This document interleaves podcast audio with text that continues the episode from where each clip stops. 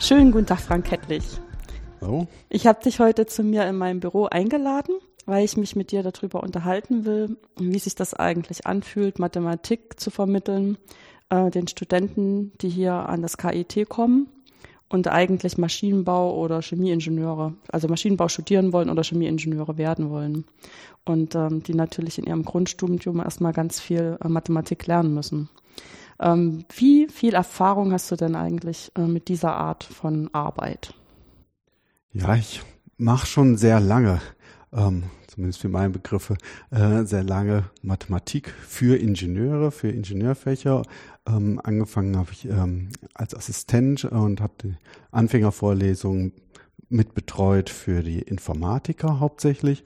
Und dann als vor 14 Jahren bin ich hier nach Karlsruhe gekommen und war dann gleich in der Arbeitsgruppe, ähm, die hier zuständig ist für die Lehre, für die HM, ähm, für Maschinenbau, Chemieingenieure und so weiter. War also in der ganzen Zeit jetzt ähm, damit betreut, Vorlesungen für Ingenieure da zu halten, Anfängervorlesungen zu halten. Hm.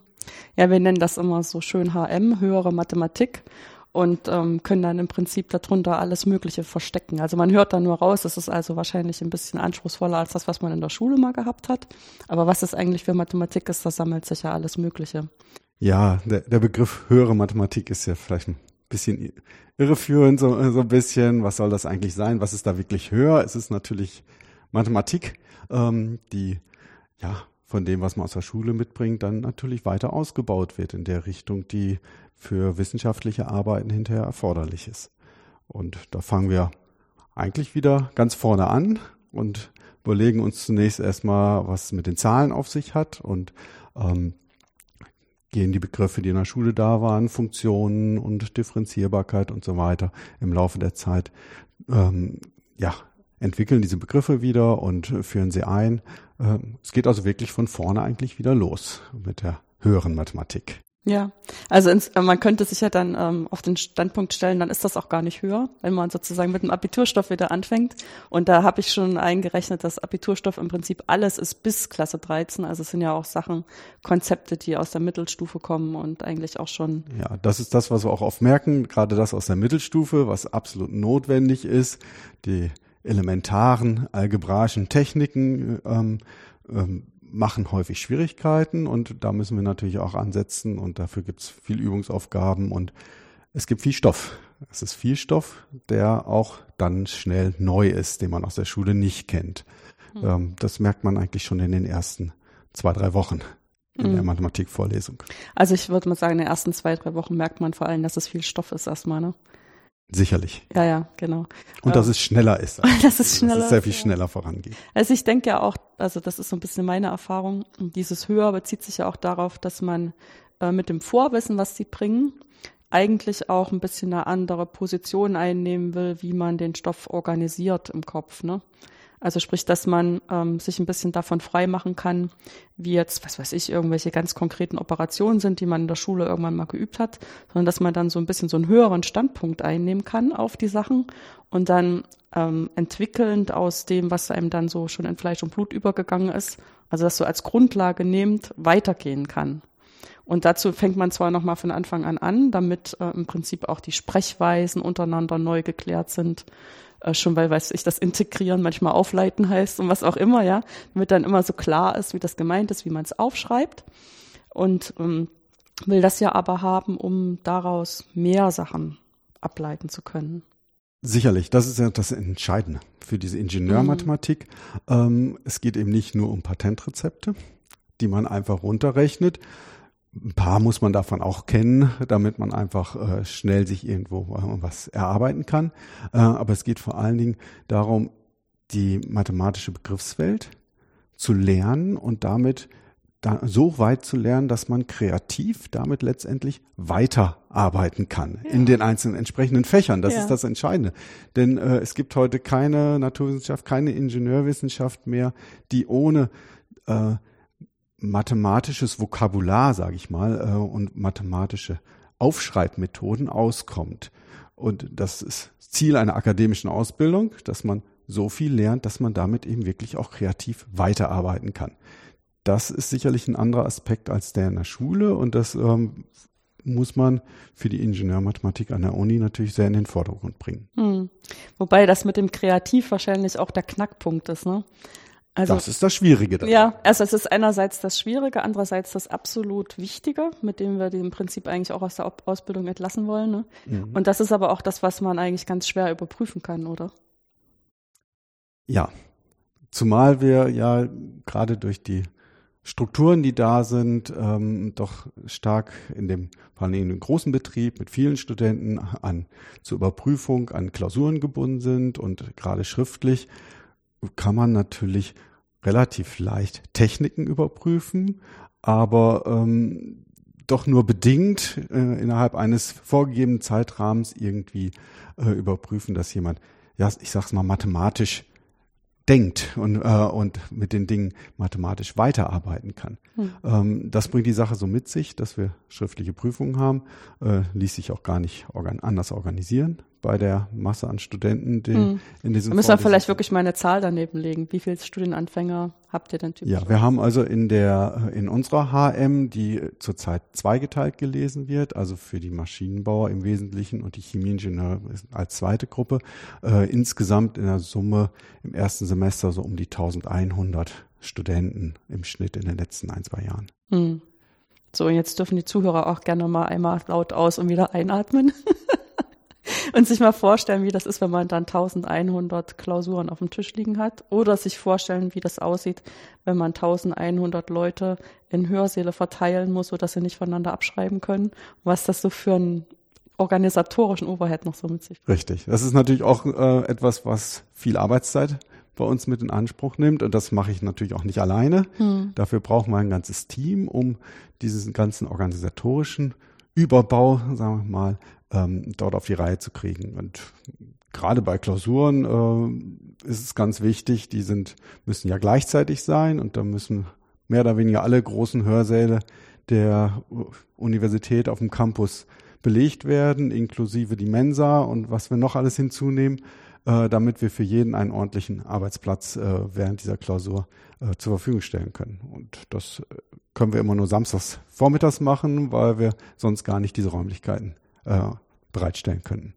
Ja, und dann gibt es wahrscheinlich auch einfach die Erfahrungswerte, wie es bis jetzt gut gelaufen ist, was vielleicht nicht so gut gelaufen ist, wird dann noch ein bisschen verbessert, dass man dann über die Zeit da so eine Art optimalen Algorithmus hat.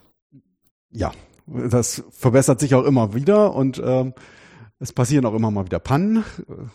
Zum Beispiel bei der letzten Klausur, dass eben ein na, von diesen Sälen nicht aufgeschlossen war.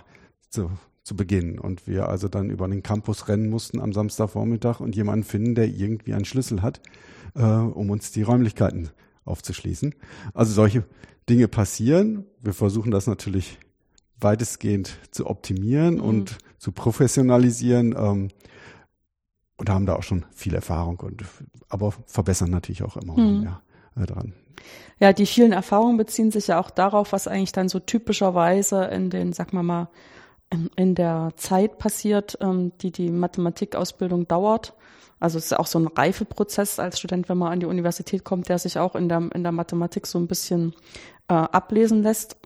Ähm, was passiert denn so typischerweise bei euch im ersten Semester mit Studierenden? Also es ist jetzt ein bisschen fies, weil das natürlich äh, sozusagen auf den statistischen Student zutrifft oder so statistische Gruppen von Studenten. Da muss sich jetzt nicht unbedingt einer auf die Füße getreten fühlen, aber äh, wir haben ja gehört, 1100 pro Jahr ist schon eine ziemlich große Stichprobe. Also ich denke, das, was du zu sagen hast, hat schon so ein bisschen Relevanz.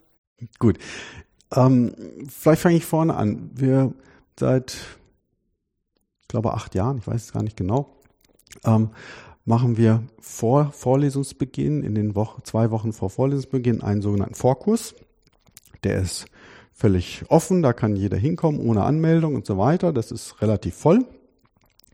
Ähm, dort ähm, geben wir Vorlesungen und ma ähm, machen sogenannte Tutorien äh, mit Studenten aus höheren Semestern. In den Tutorien werden einfach schon mal ein paar Aufgaben gerechnet und man kommt so ein bisschen rein. Da wird im Wesentlichen, soll dort zumindest, Schulstoff aufgegriffen, so dass die Studenten sich wieder ein bisschen dran erinnern, was war denn in der Schule so wichtig im Hinblick auf den Dingen, die jetzt kommen an der Uni. Ähm, und das ist eine relativ entspannte Atmosphäre und dort kann eigentlich jeder erstmal so einen Eindruck kriegen, wie Mathematik denn an der Uni so vermittelt wird oder in welcher Form das, äh, was daran wichtig ist. Mhm. Das ist so ein bisschen so eine Aufwärmphase auch. Das ist so eine Aufwärmphase. Es ist wie immer in, in Kombination mit der Orientierungsphase der Fachschaft, so dass die Studenten auch den Campus und all die ganzen Umgebung kennenlernen und die Abläufe an der Uni kennenlernen, die Bibliothek kennenlernen, die Mensa und so weiter. Mhm. Ähm, relativ unverkrampfte Phase, dieser Einstieg ähm, für uns sehr gut, weil wir eigentlich schon mal so die Studenten ein bisschen kennenlernen und ähm, da gibt es dann sehr unterschiedliche Voraussetzungen, sagen wir mal. Ja, es gibt diejenigen, die in der Schule relativ unproblematisch mit Mathematik zurechtgekommen sind, ähm, die dann auch ein sehr solides Vorwissen mitbringen. Für die ist dieser Vorkurs höchstens ein soziales Event, um Leute kennenzulernen, aber die Inhalte sind dort äh, stehen sicherlich nicht dann im mhm. Vordergrund. Ja, wobei es ist ja sicherlich auch häufiger so, dass es eine längere Pause gibt. Also wenn Leute zwischen Abitur genau, und das Studium. Ist, die, ist eine andere Gruppe, genau. Wenn ja. jemand schon eine Lehre gemacht hat nach dem ja. Abitur und dann zum Studium kommt, dann ist dieser Fokus sicherlich äh, eine Chance, erstmal wieder da reinzukommen mhm. und wieder an diese schulischen Dinge zu denken, wie das dann eigentlich ist, wenn man mal anderthalb Stunden in einem Saal sitzt und erstmal wieder zuhört. Okay, ja, das ähm, ist auch ein Problem, das kannst ja, du vorstellen. Ja. Ähm, das lernt man dann wieder das geht überraschend gut mit der großen Menge. Ich habe, also ich weiß nicht warum, aber ich habe da eigentlich nie in irgendeiner Form Disziplinprobleme. Es ist immer sehr ruhig und konzentriert äh, und es hören eigentlich alle konzentriert zu während der Vorlesung und dann hinterher in den Tutorien darf man selbst machen. Da darf man mit seinem Nachbarn reden und an den ba Aufgaben basteln. Es kommt da in diesem Fokus nicht darauf an, dass man Aufgaben löst. Es kommt darauf an, dass man einen Stift in die Hand nimmt und selbst mal wieder was tut mit Mathematik. Das ist zumindest für mich das Entscheidende am Vorkurs. Mhm. Ähm, gut, und danach geht's natürlich mit dem Semester los. Im Semester ist es so, dass äh, da schon der Druck insofern ein bisschen größer wird. Man muss in diesen Studiengängen einen Schein erwerben. Dazu muss man bei uns Hausaufgaben machen, wöchentlich abgeben. Das heißt, so ist man gezwungen, wöchentlich eigentlich irgendwie was zu tun. Gut, da kann man auch abschreiben.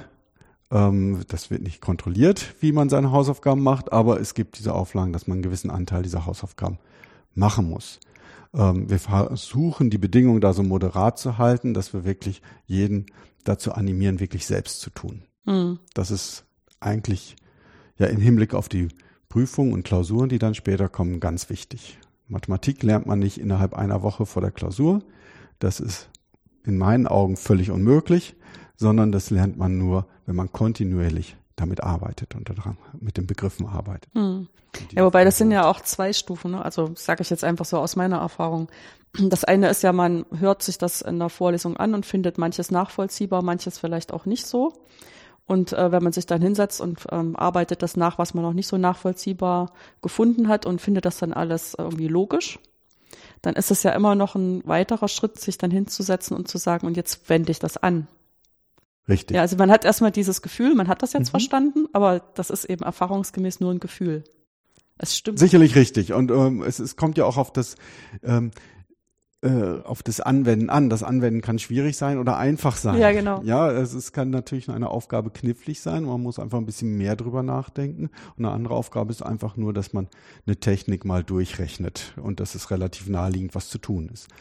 Ja, deswegen, ich finde das halt diese, die Aufgaben, dass man das abgeben muss, und das äh, bewahrt die Studierenden auch so ein bisschen davor, sich so diesem Gefühl hinzugeben, ich habe ja die Vorlesung verstanden, also kann ich dann auch die Klausur schreiben. Und ähm, ja. dann nicht erst in der Klausur Richtig. zu merken, dass Wobei es natürlich die Unsicherheit ist sehr groß, was verstanden heißt. Ja. Ja, aber das ist, das ist ja sicherlich auch. bei jedem Studenten so. Ähm, man hat zumindest bis zur Klausur eigentlich ähm, relativ wenig Gefühl, was, was kann ich wirklich. Mhm. Ähm, das ist ganz normal und, und das, ähm, diese Unsicherheit muss man natürlich versuchen im Laufe des Studiums so ein bisschen zu überwinden und das kommt auch, aber es kommt nicht im ersten Semester, das kommt vielleicht erst mit dem zweiten, dritten Semester, dass man so lernt, auch sich selbst einzuschätzen, wo mhm. man steht. Ja, wobei das ist ja auch so mehrstufig. Ne? Das eine, dass man einmal diese Situation der Prüfung an und für sich auch schon mal erfolgreich gemeistert hat, dann weiß man, wie es das nächste Mal ungefähr ist. Und unterscheiden sich ja eigentlich dann nur noch. Dann kennt man schon die Prüfungssituation. Ja, ja, genau. Wie man sich dann selber auch fühlt dabei und wie man dann am besten vorgeht, ob man dann wirklich von vorn nach hinten rechnet oder lieber überall mal was probiert und dann, mhm. es gibt ja auch so verschiedene Taktiken, wie man damit umgehen kann. Man muss natürlich dazu sagen, der Stundenplan der Ingenieure ist sehr voll. Mhm. Das heißt, das, was wir von der Mathematik her gerne hätten, dass jemand sich hinsetzt und die Begriffe vielleicht nochmal nacharbeitet im Rahmen der Vorlesung und dann sich an die Aufgaben setzt und den, äh, sich mit den Aufgaben beschäftigt, äh, das ist nur sehr eingeschränkt möglich, einfach aus Zeitgründen. Also ich glaube, es ist eine Utopie, zumindest für den durchschnittlichen Studenten, dass sie wirklich nacharbeiten eine Vorlesung. Sie werden im Wesentlichen versuchen, ähm, wenn sie sich mit der Mathematik zu besch beschäftigen, eben diese Aufgaben irgendwie hinzukriegen und das ist und anhand dieser Aufgaben wiederholen. Das ist auch realistisch. Ähm, mehr wird man zeitlich nicht unterbringen, weil der Stundenplan doch sehr voll ist. Hm. Ja, okay. Das liegt natürlich auch ähm, daran begründet, was wir sozusagen in Deutschland unterm Ingenieur verstehen. Ne? Die müssen halt auch ein breites Grundlagenwissen haben, damit, wenn sie dann später an irgendeiner konkreten Stelle arbeiten, dort besonders gut sein können, weil sie einfach diese ganzen Dinge. Ja, ja, ich meine, man muss immer klar sagen, mhm. ich meine, die Mathematik ist ein wichtiges Fach, aber ist nicht das einzige Fach ja. für die Ingenieure. Ja. Ähm, gut, und da muss man eben so einen Kompromiss machen mhm. von dem, was wir an Arbeitsaufwand zu erwarten im Rahmen für die Mathematik ähm, und was wirklich auch ein Student leisten kann. Ja, und ähm, das klappt eigentlich, so wie ich das sehe, in dem Rahmen, in dem Angebot, was wir machen, ganz gut. Hm. Wir bieten also, es ist erst die Vorlesung, dann gibt es eine Übung, in der Aufgaben vorgerechnet werden, dann gibt es ein Tutorium in kleinen Gruppen, wo man selbst zum, schon mal anfängt, Aufgaben zu erarbeiten. Ähm, unter Anleitung eines Studenten aus dem älteren Semester. Ähm, und danach erst gibt es Aufgaben für die Hausaufgaben, die dann bisschen in Anlehnung an dem sind, was man natürlich gemacht hat vorher. Ähm, so dass ähm, wir also schon versuchen, die Studenten in der höheren Mathematik so ein bisschen zu führen. Äh, weil wir auch wissen, dass äh, sonst relativ wenig Zeit bleibt, sich mhm. mit Mathematik zu beschäftigen. Ja, und es ist natürlich auch so ein bisschen dann so eine Starthilfe ähm, für das Arbeiten im Studium jetzt am Beispiel der Mathematik, ne? wie man halt so rangehen kann. Richtig, ja, sicherlich. Ja. Und es ist natürlich auch so, am Anfang wird man in diesen Vorlesungen, das ist zumindest das, was die Studenten oft sagen, relativ wenig verstehen. Mhm. Und mit der Zeit wächst man da eigentlich weiter rein, wenn man kontinuierlich am Ball bleibt. Ähm, und ich denke mir, wir haben die Ingenieure drei Semester lang und nach den drei Semestern haben die meisten doch schon eine ganze Menge gelernt über Mathematik. Also das, wenn man so sieht, wie sich das so im Laufe der Zeit in den Klausuren, in den Hausaufgaben entwickelt, auch wie Mathematik dann aufgeschrieben wird, ähm, da sieht man schon, dass die Studenten üblicherweise schon etwas mitnehmen aus dieser Zeit. Ja, das ist natürlich dann schön zu sehen. Ne? Wobei das ist sicherlich auch dann äh, verbunden mit so einem allgemeinen Reifeprozess. Den, die müssen ja so in diesem ersten Jahr vor allen Dingen, denke ich, ähm, an ganz vielen Stellen viele Sachen neu lernen. Also gerade wenn man auch von, noch von zu Hause weggeht mhm. und dann in dieser neuen Umgebung ganz anders lernt, als man sich das vorher hätte vorstellen können. Ganz neue Freunde hat und ähm, naja, es ist eine neue Welt ja, nach ja. der zwölf Jahren Schulzeit ja. äh, ist es eben de, der erste Schritt, wo man was anderes macht, was Neues macht. Mhm. Ähm, die Uni ist eigentlich ein, da ein ganz angenehmes Feld, weil es doch zumindest, äh, man kennt, lernt viele Leute kennen, es geht relativ locker zu untereinander. Ähm, das äh, kann eigentlich eine sehr schöne Zeit sein.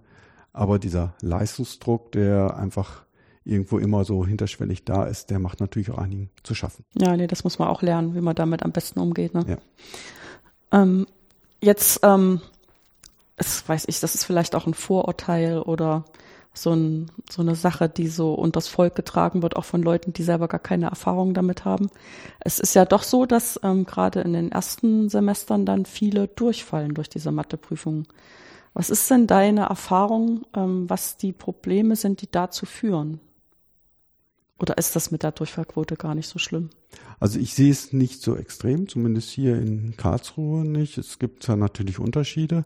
Ähm, wir haben Durchfallquoten, die ich würde mal sagen, moderat sind im Vergleich zu anderen Vorlesungen ohne weiteres vergleichbar. Das mhm. ist vielleicht, liegt so vielleicht bei 25 Prozent im, in den meisten ähm, Klausuren und das heißt, wenn man das dann hochricht mit der zweiten Chance, die man dann hatte, es nochmal zu schreiben, ähm, ist nicht die Mathematik die riesige Hürde, die die Leute vom Studium abhält. Es ist was, ähm, ich glaube, was zum Abbruch des Studiums führt, ist erstmal, dass man mit völlig anderen Erwartungen am Anfang hingekommen mhm. ist und äh, einfach sieht, das ist nicht mein Ding dieses Fach, so wie das hier jetzt hier gemacht wird an der Uni und so weiter, komme ich einfach nicht mit zurecht.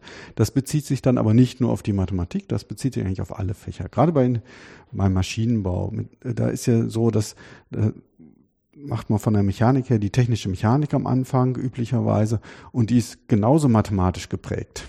Mhm. Ja, ähm, und man sieht eben, es in allen diesen Fächern greift irgendwie Mathematik rein und die machen bei der technischen Mechanik schon Dinge, die wir eigentlich erst im dritten Semester mathematisch wirklich sauber aufrollen und brauchen da schon Techniken. Ähm, so muss man also für diese, diese Abbruchquote immer das Gesamte sehen. Es ist nicht einfach, was äh, die Leute zum Abbrechen eines Studiums mhm. bewegt im Normalfall, sondern wirklich äh, die gesamte Summe. Und da sind die Gründe sehr individuell und sehr unterschiedlich. Ja. Und ich meine, ich höre ja auch aus deiner Beschreibung raus, eigentlich gibt sich die Mathematik schon relativ viel Mühe, ähm, den Leuten Handreichungen zu geben.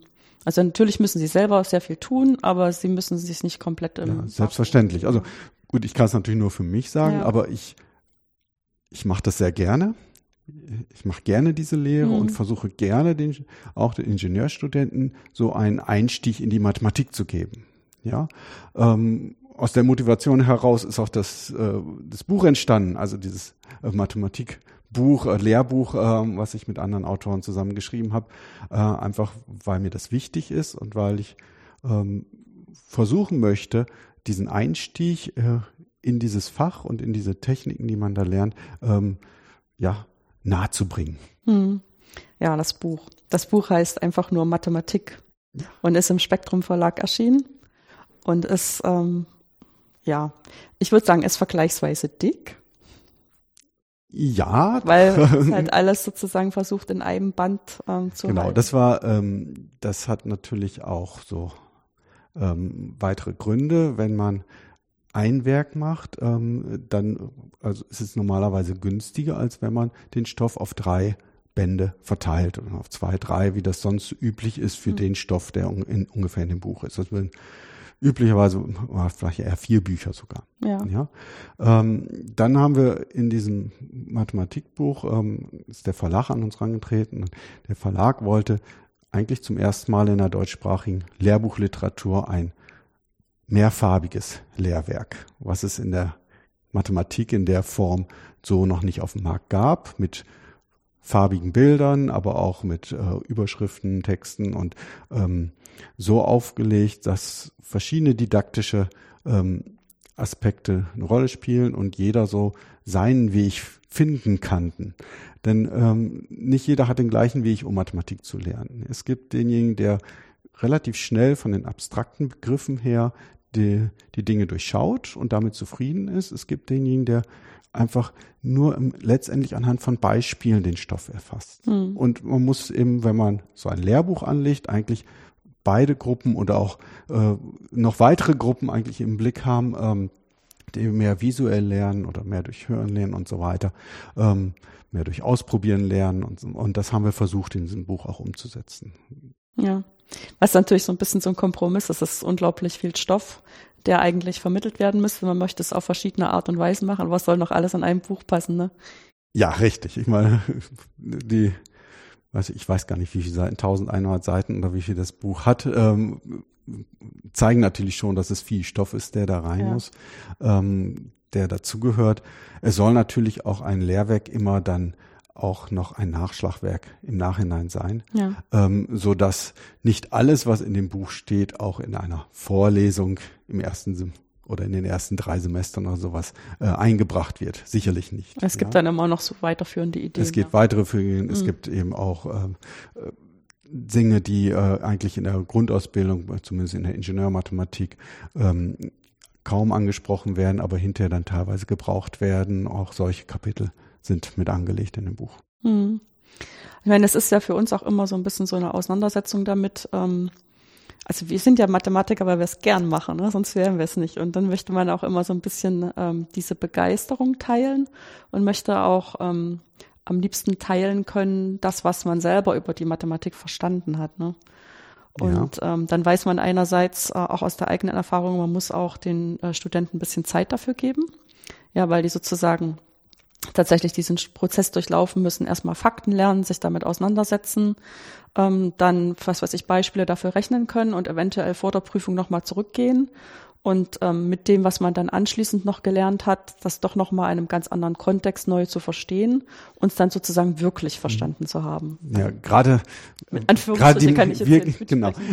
ähm, gerade Mathematik lernt man eigentlich immer wieder neu. Ja. viele grundlegende Algebraischen sieht man immer wieder in anderen Zusammenhängen und dadurch baut sich mit der Zeit so ein Gerüst auf äh, und das ähm, ermöglicht dann auch immer mehr Verständnis, ganz klar. Das wird aber ein Leben lang so weitergehen, solange ja. man sich mit solchen ähm, ingenieurwissenschaftlichen und auch naturwissenschaftlichen Dingen beschäftigt. Das heißt, es ist letztendlich auch in den ähm, Themen, die ausgewählt werden, ja immer zwei Anliegen drin.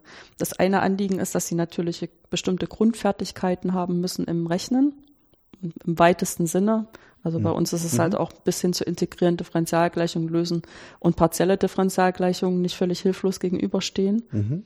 Ähm, aber eigentlich neben diesem ganzen Rechnen lernen auch die Strukturen dahinter so zu verstehen, dass man im Prinzip so eine bestimmte Art denken lernt, was einem später auch hilft, ähm, was weiß ich, ähm, wenn man irgendeine Konstruktion machen will als Maschinenbauer, die eben anders anzugehen, als man das machen würde, wenn man vielleicht diese Vorbildung nicht hätte.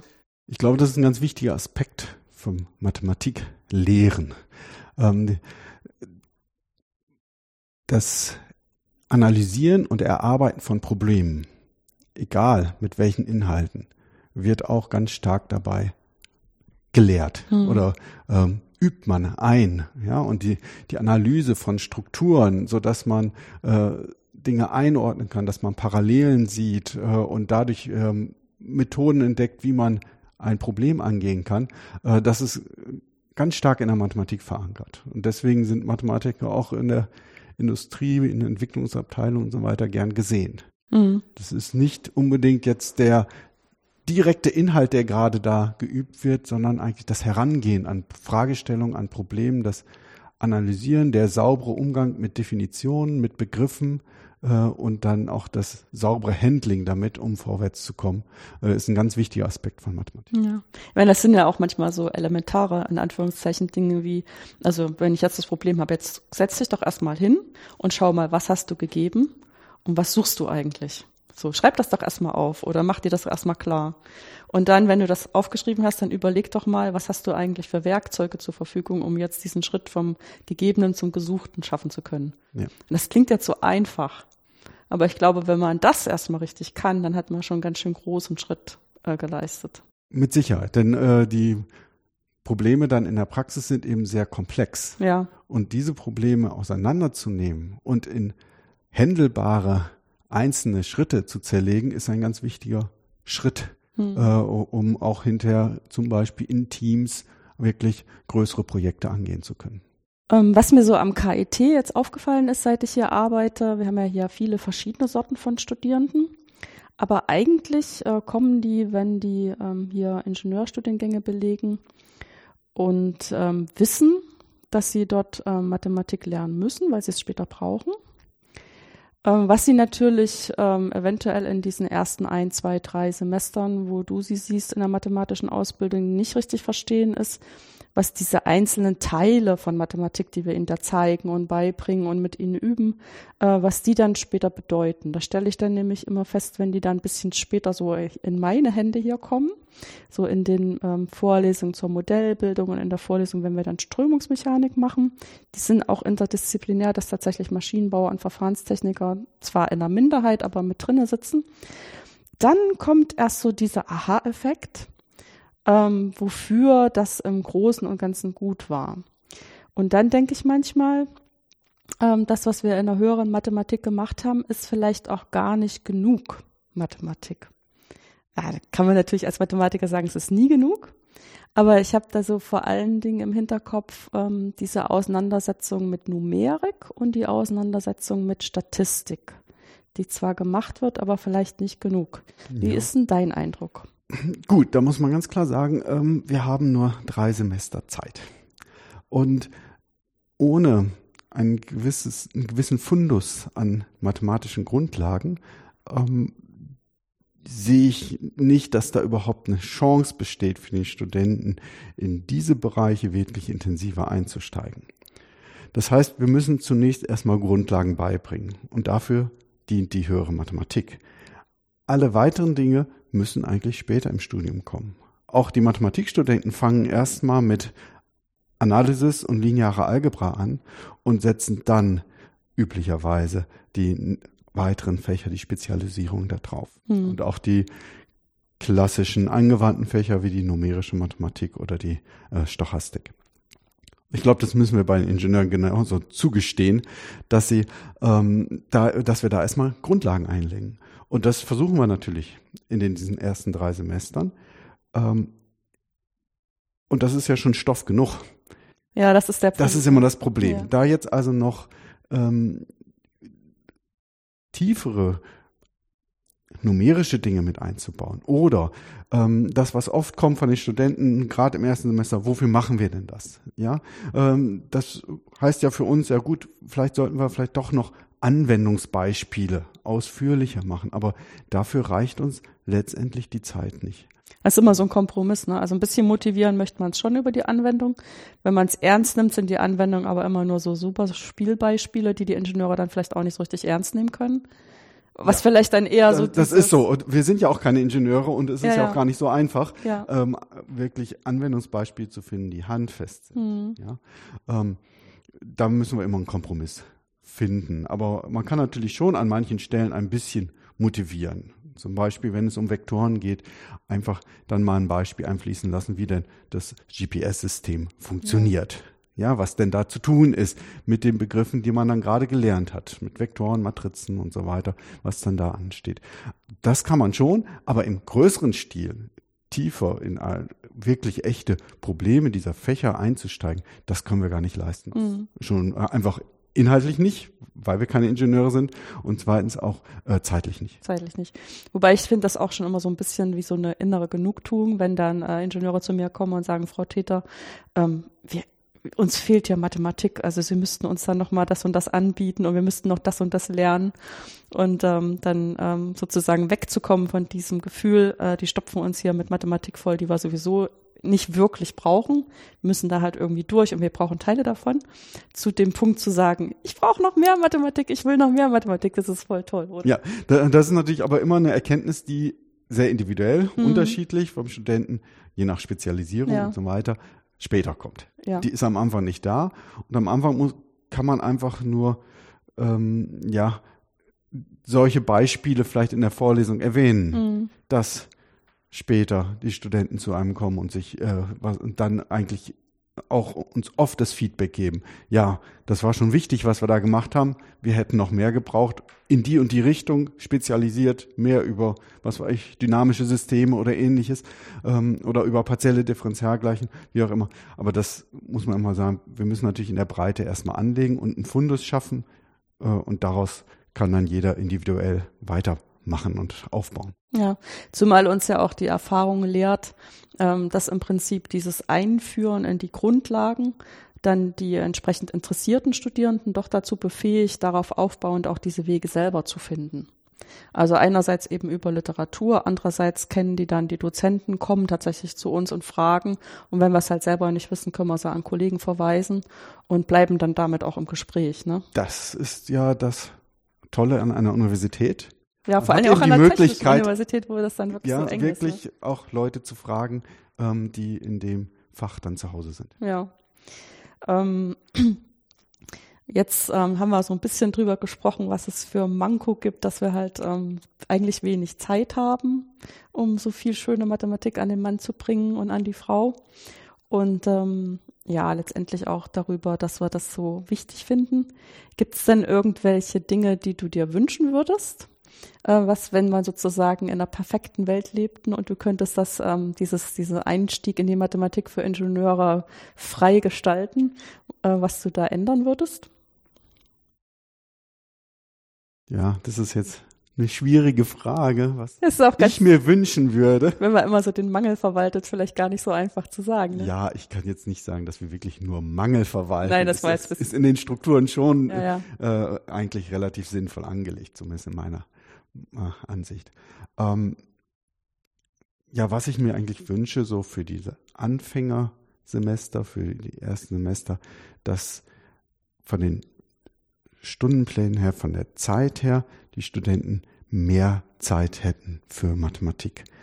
Denn ich glaube, ähm, es ist, es bleibt letztendlich zu wenig Zeit, um sich mit diesen Dingen wirklich zu beschäftigen und da einen Einstich zu finden mhm. durch sehr volle Stundenpläne. Also ähm, das wäre etwas, was ich mir wünschen könnte für die HM, dass die, also dass die Mathematik ähm, ja dass für Mathematik den Studenten mehr Zeit bleibt.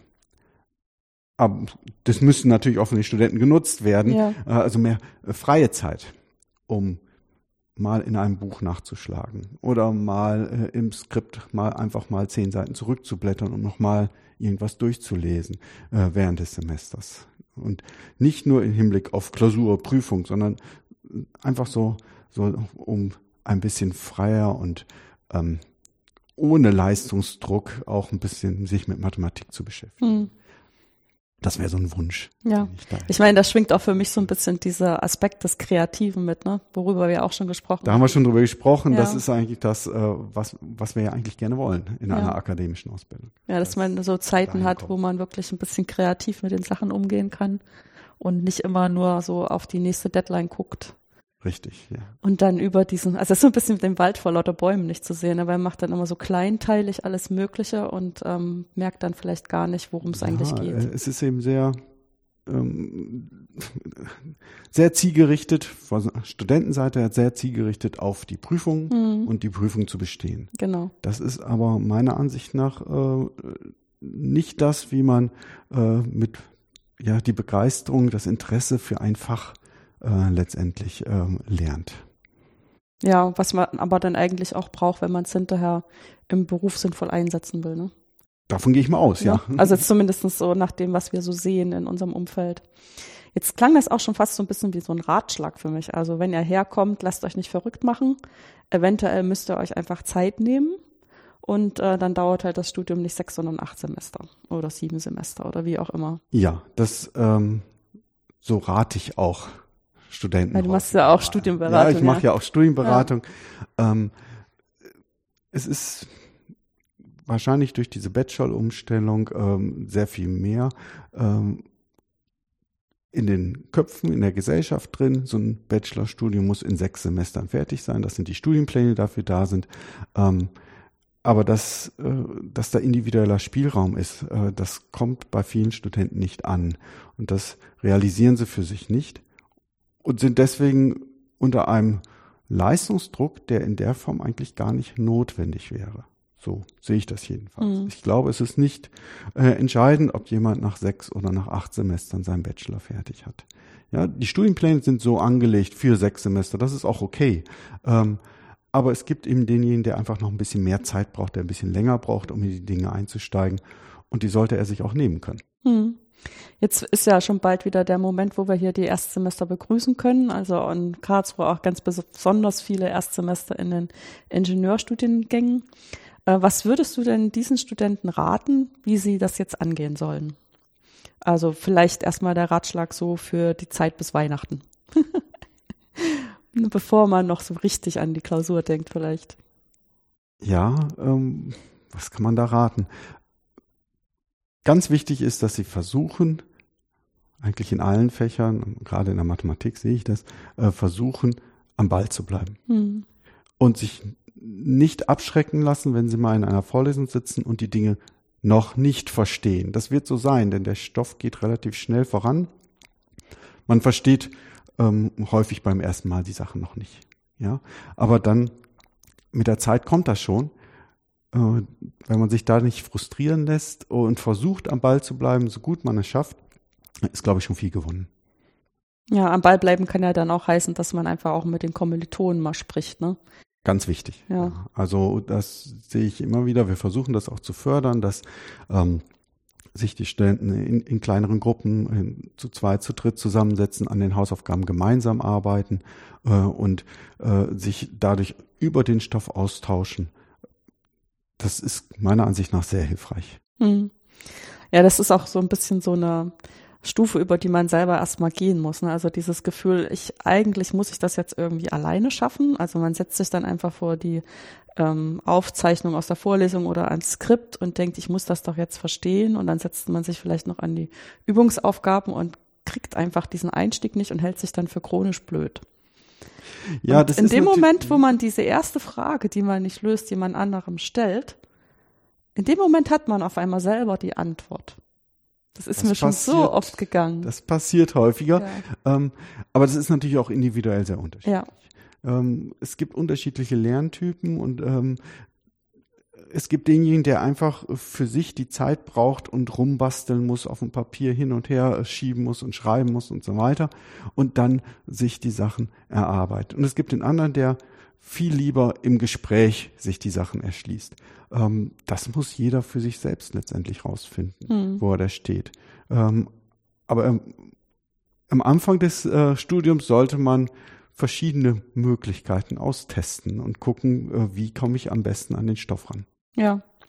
Und dann ist es halt immer ganz gut, mit möglichst vielen Leuten zu sprechen, die in derselben Situation sind. Ne? Ja, im gleichen Semester. Davon gibt's ja bei den Ingenieuren und Ganz viele. Ja.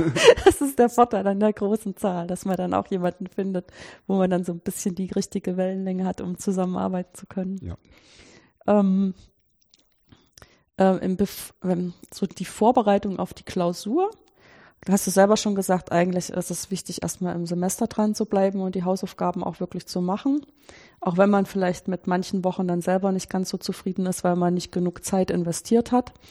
Äh, wenn es jetzt dann ernst wird und die Klausuren stehen an, ähm, was denkst du, sind so richtige Strategien? Also klar, es sind, die Menschen sind verschieden, aber dass man mal so ein paar Ideen kriegt vielleicht. Eine wichtige Strategie ist erstmal zunächst eine saubere Zeitplanung. ja, okay. Also das, das sollte fängt, selbstverständlich ich, sein, aber das ist es nicht. Nein, das ist nicht selbstverständlich.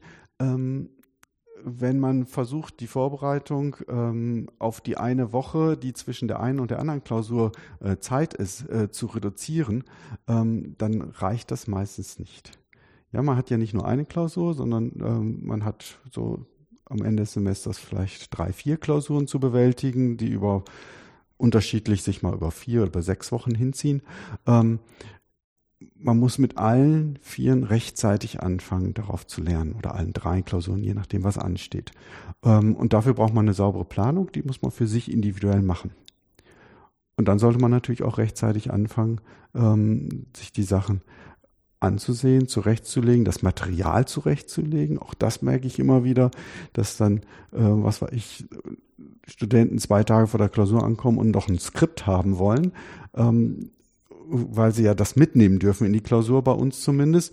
Äh, aber das ist dann natürlich äh, nicht hilfreich in der Klausur, wenn man nie damit gearbeitet hat. Das ja, man weiß ja gar nicht, wo was steht. Ja? Ne? Und Abgesehen. solche Dinge sind erstmal, das sind so diese elementaren ja. Dinge, an die man denken sollte als Student. Und wenn man das tut, und im Semester versucht halt kontinuierlich zu arbeiten. Ich glaube, dann kommt man relativ schnell auch ähm, für sich selbst in einen Modus, äh, einen Vorbereitungsmodus. Es gibt viele Angebote da in Richtung von Aufgaben, Sammlungen und ähm, vor allen Dingen alten Klausuraufgaben, die auch von den Fachschaften dann zusammengestellt werden. Sowas ist sicherlich hilfreich, damit man ein Gefühl dafür kriegt, was erwartet einen in dieser Klausur. Mhm. Ja, und dann ist sozusagen dadurch, dass man im Vorfeld sich äh, hingesetzt hat und diese selbe Tätigkeit schon mhm. immer wieder mal gemacht hat. Eine wichtige Empfehlung. Ah. Immer geben. Die ist, die ist ganz wichtig. Ähm, ich sage das mal ganz plakativ. Lösungen sind Gift. das erlebe ich sehr oft, dass viel zu schnell, viel zu früh Lösungen an die Hand genommen werden in der Vorbereitungsphase auf die Klausuren.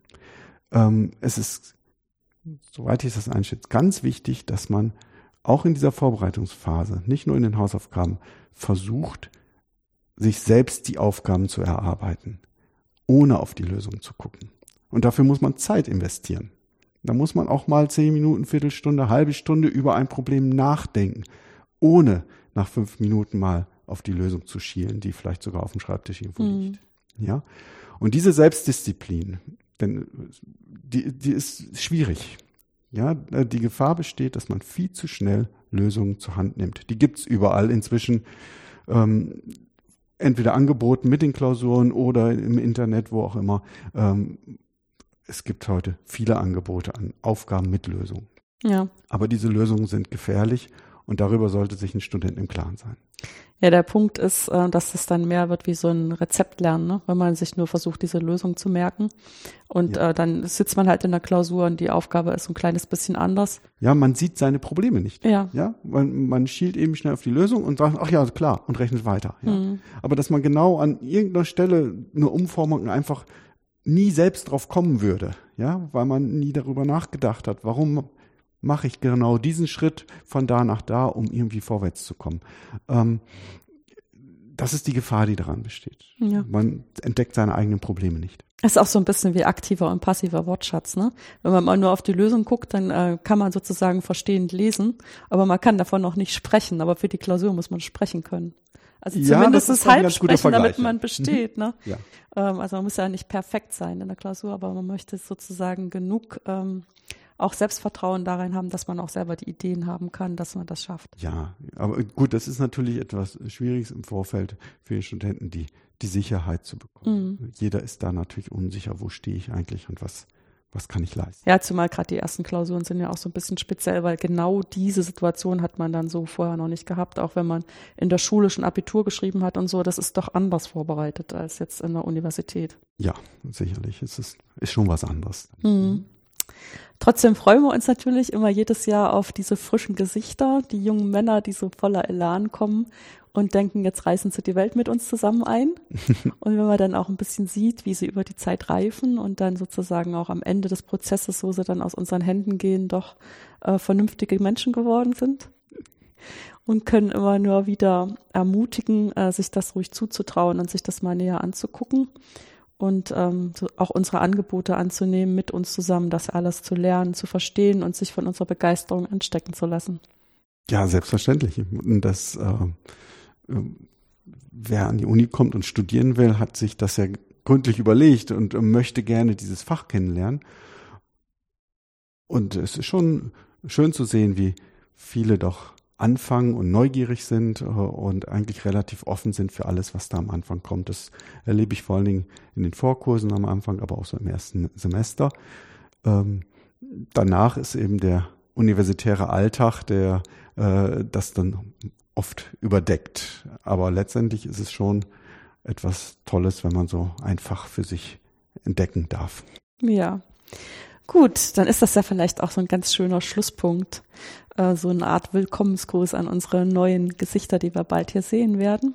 Und die Einladung, vielleicht auch darüber nachzudenken, ähm, sich ruhig sowas auch zuzutrauen, Ingenieur zu werden. Vielleicht auch Ingenieur in Karlsruhe, weil es gibt auch viele andere Orte, wo man das gut studieren kann. Und ich bedanke mich ganz herzlich für die Zeit, die du dir genommen hast, Frank, für dieses schöne Gespräch. Ich danke auch dafür.